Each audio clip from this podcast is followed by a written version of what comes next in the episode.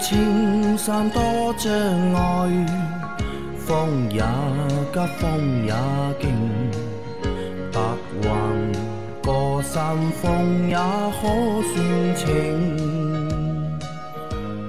莫说水中多变幻，水也养车修车乐趣多，开车用车没烦恼。大家好，欢迎收听老秦汽修杂谈，我是老秦。大家好，我是老秦的小工杨磊啊。我们今天的节目接着昨天继续。第一个问题，你们好，我的车子二零二零款丰田致炫跑了四万公里了，打算更换变速箱油，想问一下这款车型重力换油需要几升变速箱油？感谢回答。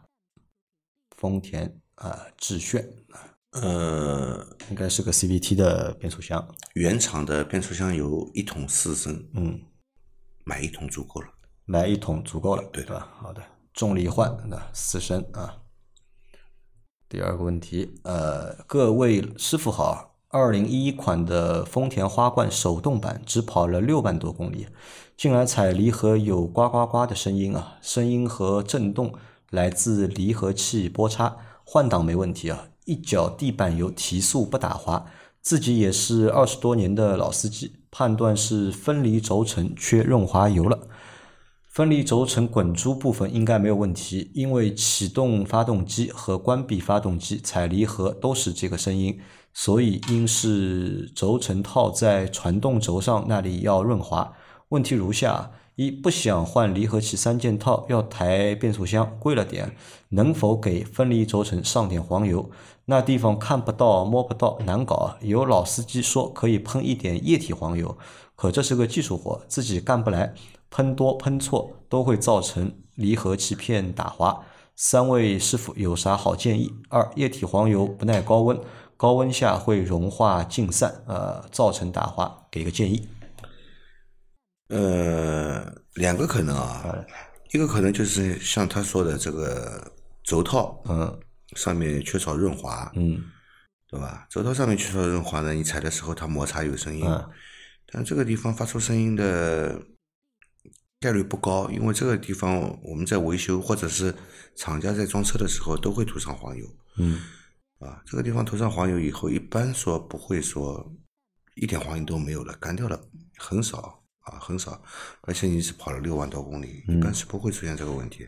倒是有一种什么可能呢？就是波叉的支点嗯，这里缺油波叉的支点这里去。啊，你波叉那里如果有橡皮套的话，你可以把橡皮套拔掉，观察一下支点这里，也许加得到黄油这个地方，你可以试一下。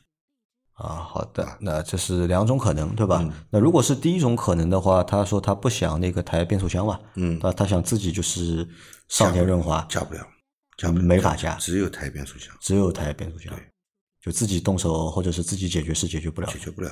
就只能抬变速箱。对，啊好的啊，那，再来一条。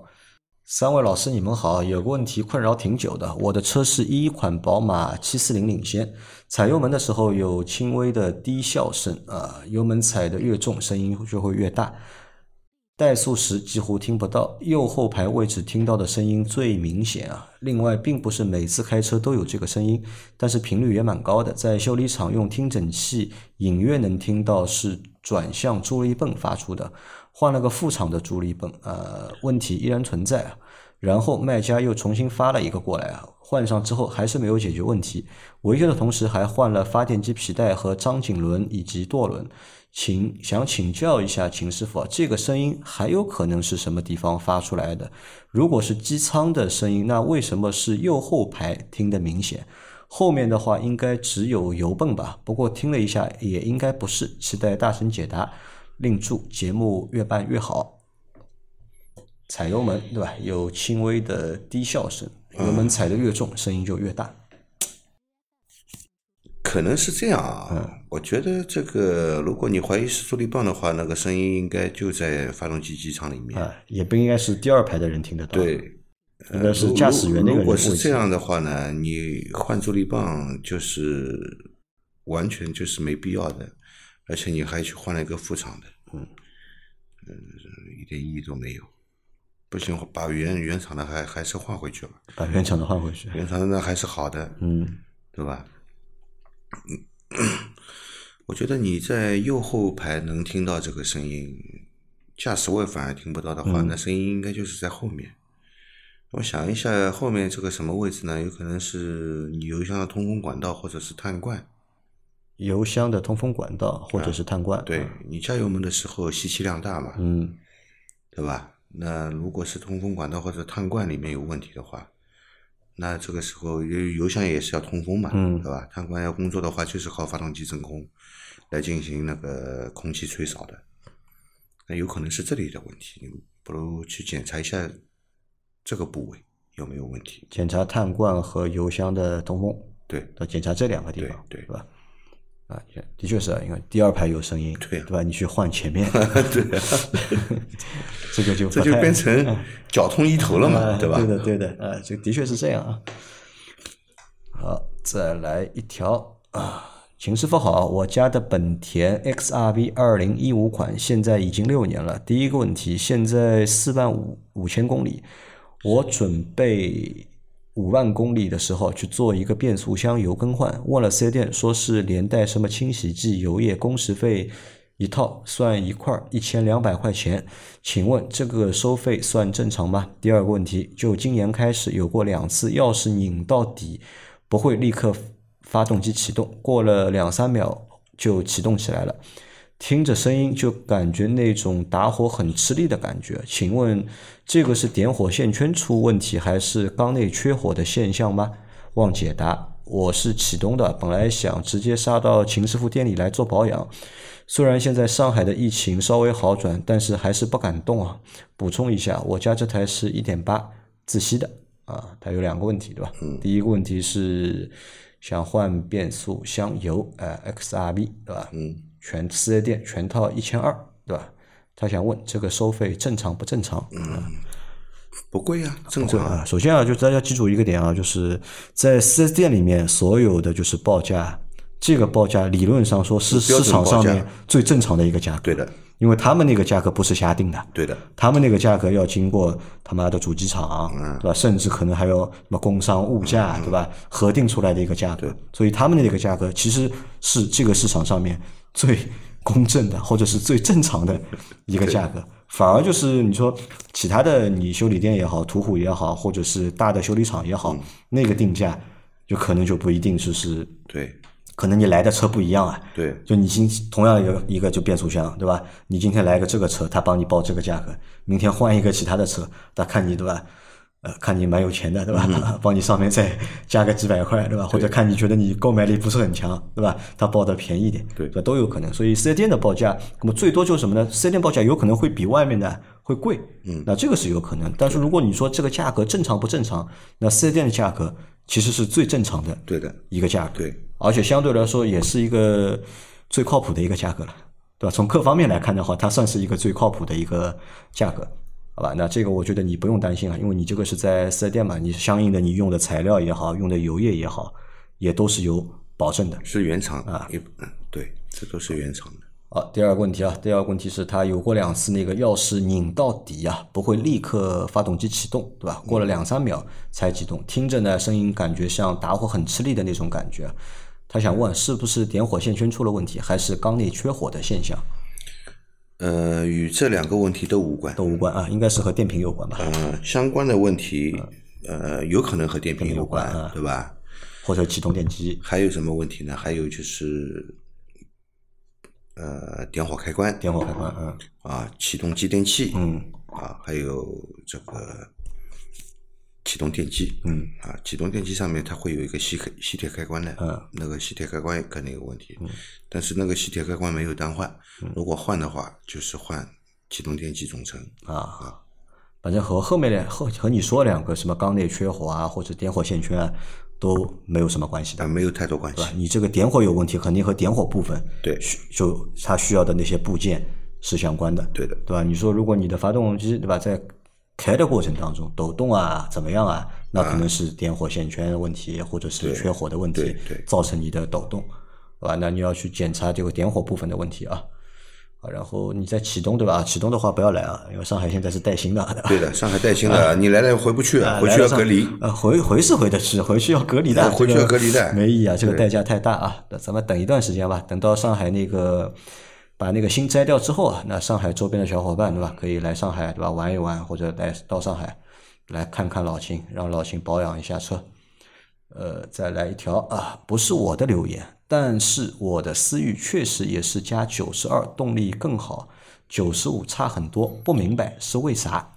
这个问题我们之前不是说过了嘛，就是这个问题嘛，九十二号和九十五号的区区别到底在哪里，对吧？我们都说过了，就是就是这样。啊，那就说明你的这个思域就是要加那个九十二，啊，效果会比加九十五 要好，是吧？啊，再来一条，请老秦有空说一下什么是飞车啊？看到一个视频中排线啊排气管排出剧烈的白烟，坦克产生热烟雾是直接向排气管喷燃油，利用热尾气制造烟雾，不知道是不是一个原理？什么是飞车？飞车啊，飞车其实是不受控制的那个加油门嘛，就不受控制的加油门。对，就是说你说的那个油车对吧？之前我们说过那个就是油车是油车，那油车不是那个怠速，就是一直在上上下下窜不稳。飞车就是你不踩油门，它转速也一下子飞上去了啊，这个叫这个叫飞车啊。那这个也是就是有喷油的问题了，或者是是电脑板的问题，呃，电脑板出问题。多种原因，多种原因啊，多种原因。那他看到一个对吧？视频中对吧？排气管排出剧烈白烟对吧？坦克产生热烟雾是直接向排气管喷燃料对吧？利用热尾气制造烟雾，不知是不是一个不两件事情吧？坦克我不知道，坦克这个是逃逃命吧？我觉得是。我没修过坦克 啊，他这个我不清楚这个情况，好吧？我不清楚啊，这个如果是我们自己家用的汽车。排气管如果排出剧烈的白烟的话，肯定是不正常的。肯定不正常啊！啊，肯定是不正常的。呃，我们的车子也没有这个功能啊，对着排气管里面直接喷燃油，对吧？坦克可能是一个战术，对吧？嗯，搞个烟雾弹，别人看不见他，对吧？打不到他了。应该两，这个是两回事情，两件事情，对吧？好的啊，再来一条，三位大生好，很喜欢你们的节目，想请教一下，宝马三系一点六万公里二保，用内窥镜检查缸内积碳如图啊，请问积碳严不严重？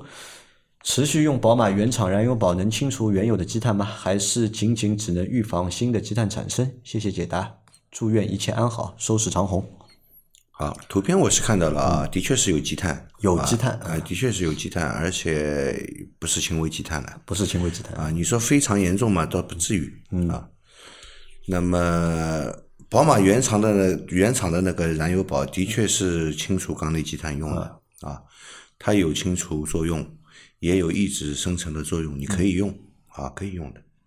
但是，如果你看他问了个这个问题啊，持续用宝马原厂燃油宝。那我不知道你之前没有有没有持续用啊？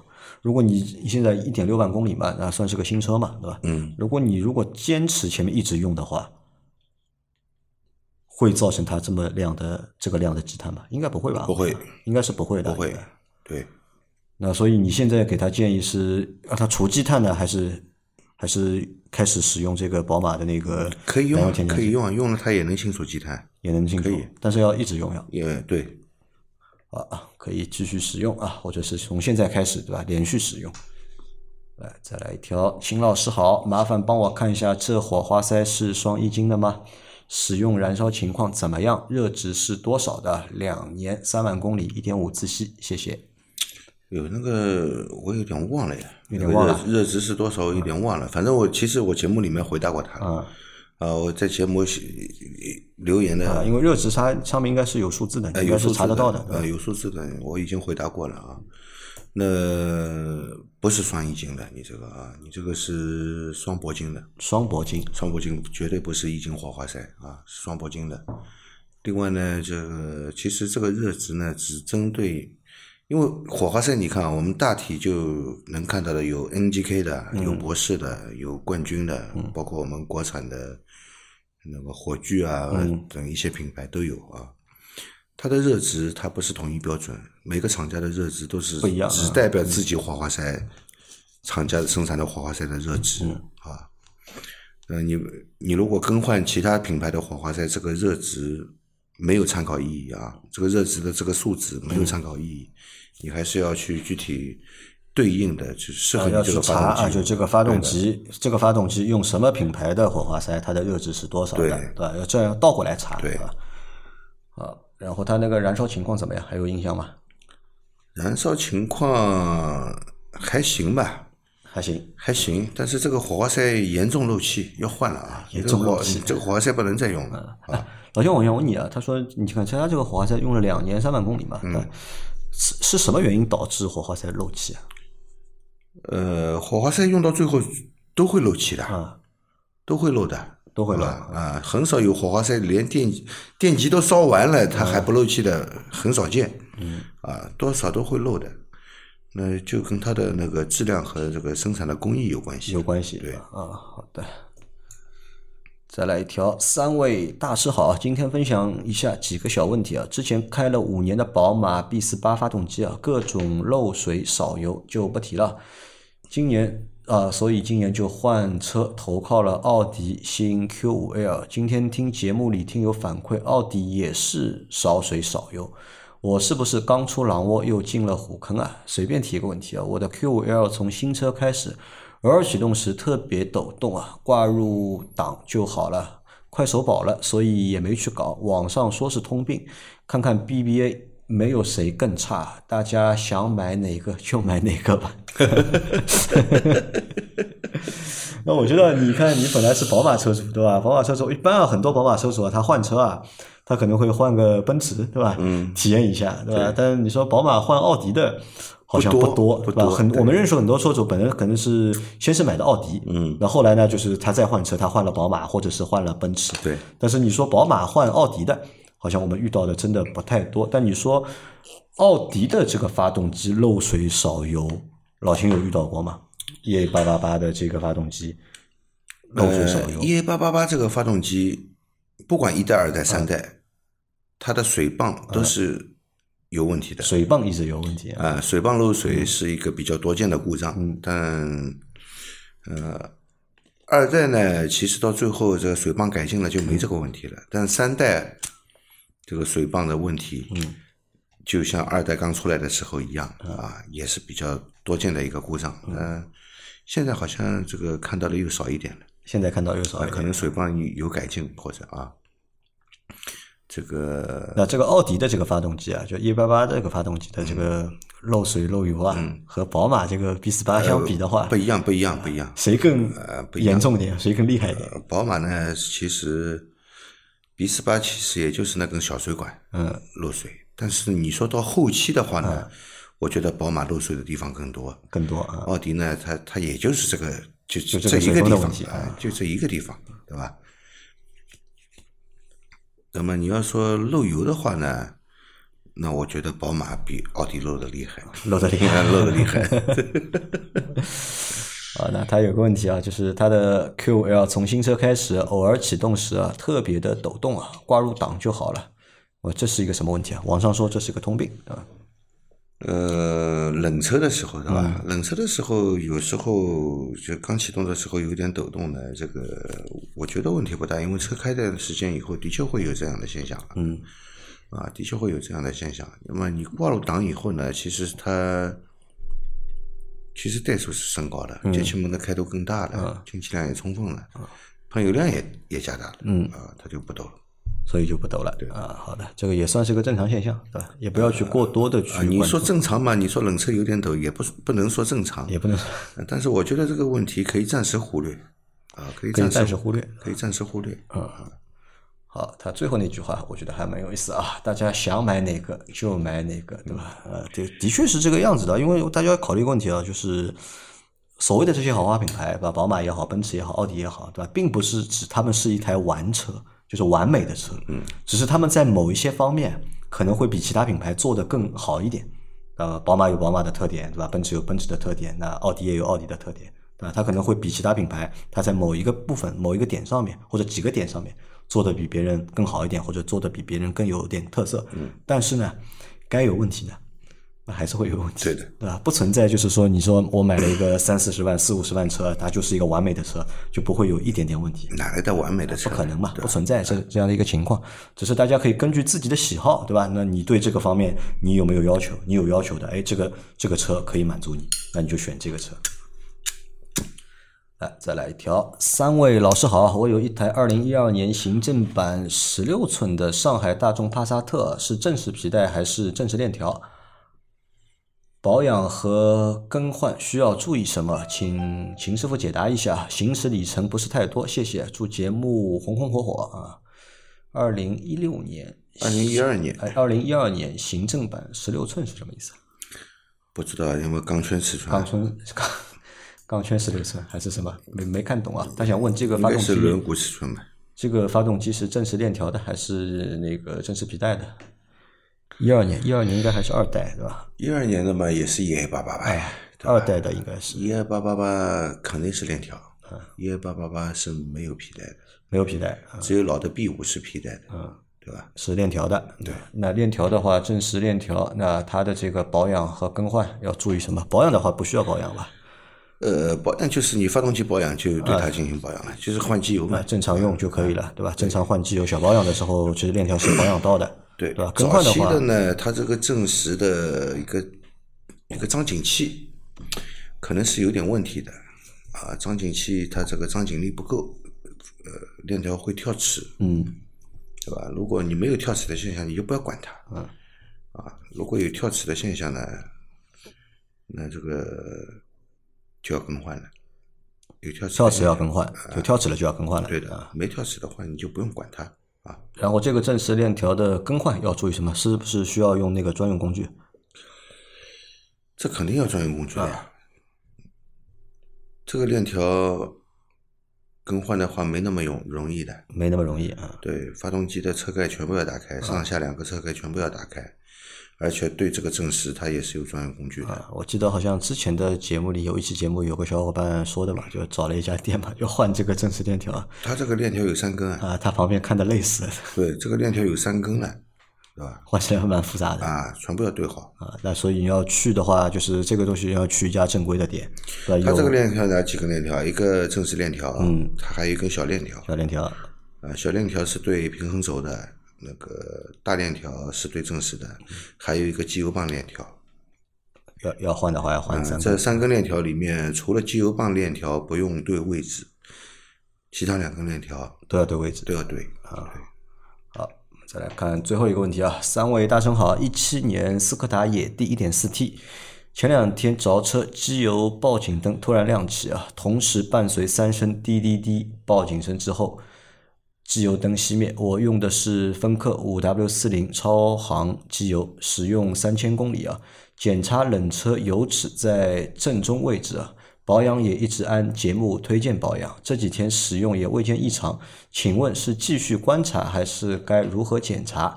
还有前段时间换了淘宝买的近光飞利浦极速光 H 7卤素灯泡，亮度感觉还行。安好后，灯光故障报警灯有时还是会亮起，有时又是熄灭的。检查全车灯光也未见异常，请问可以不用管它吗？啊，他遇到了两个问题。第一个问题是前两天着车，呃，机油报警灯突然亮起，同时伴随三声滴滴滴报警声之后，机油灯又熄灭了，是吧？这个是什么情况？呃，这应该是个偶发的现象吧，不是真的缺机油，因为他自己机油也检查过了，检不缺的。在当中嘛，呃，有可能是机油压力传感器的问题。有可能是机油压力传感器，它对在启动的一瞬间，它那个传感器没有正常工作对，它觉得缺机油了，对对吧？所以报警了。也有可能是你停车的时候啊，它这个机油全部回到了底部，嗯，啊，你这个油道里面也没油，进了空气了。你刚刚启动的时候油没打上来，嗯，它压力不够，它报警也有这个可能。也有这个可能啊。好的，那还是传感器的问题可能会多一点，对吧？对，就这个你再看一下，看看有没有问题啊？因为你现在不缺机油，对吧？然后用的又是我们的那个机油，对吧？机油肯定是不会有问题的。然后他第二个问题是啊，他自己换了那个灯嘛，对吧？换了那个飞利浦极速光 H 7的卤素灯泡，对吧？安好之后，安装好之后，灯光故障报警灯有时候会亮起，有时候又是熄灭的，对吧？那你检查一下你这个灯光的插头有没有问题，检查灯光插头灯泡，的插头有没有问题啊？就检查这个就可以了。对啊，好的啊，好，那今天我们的这期节目啊，也就先到这里啊。大家有任何关于养车、用车、修车的问题，可以留言在我们节目最新一期的下方，我们会在下周的节目里面一一给大家解答。我们明天再见，拜拜。明天见，拜拜。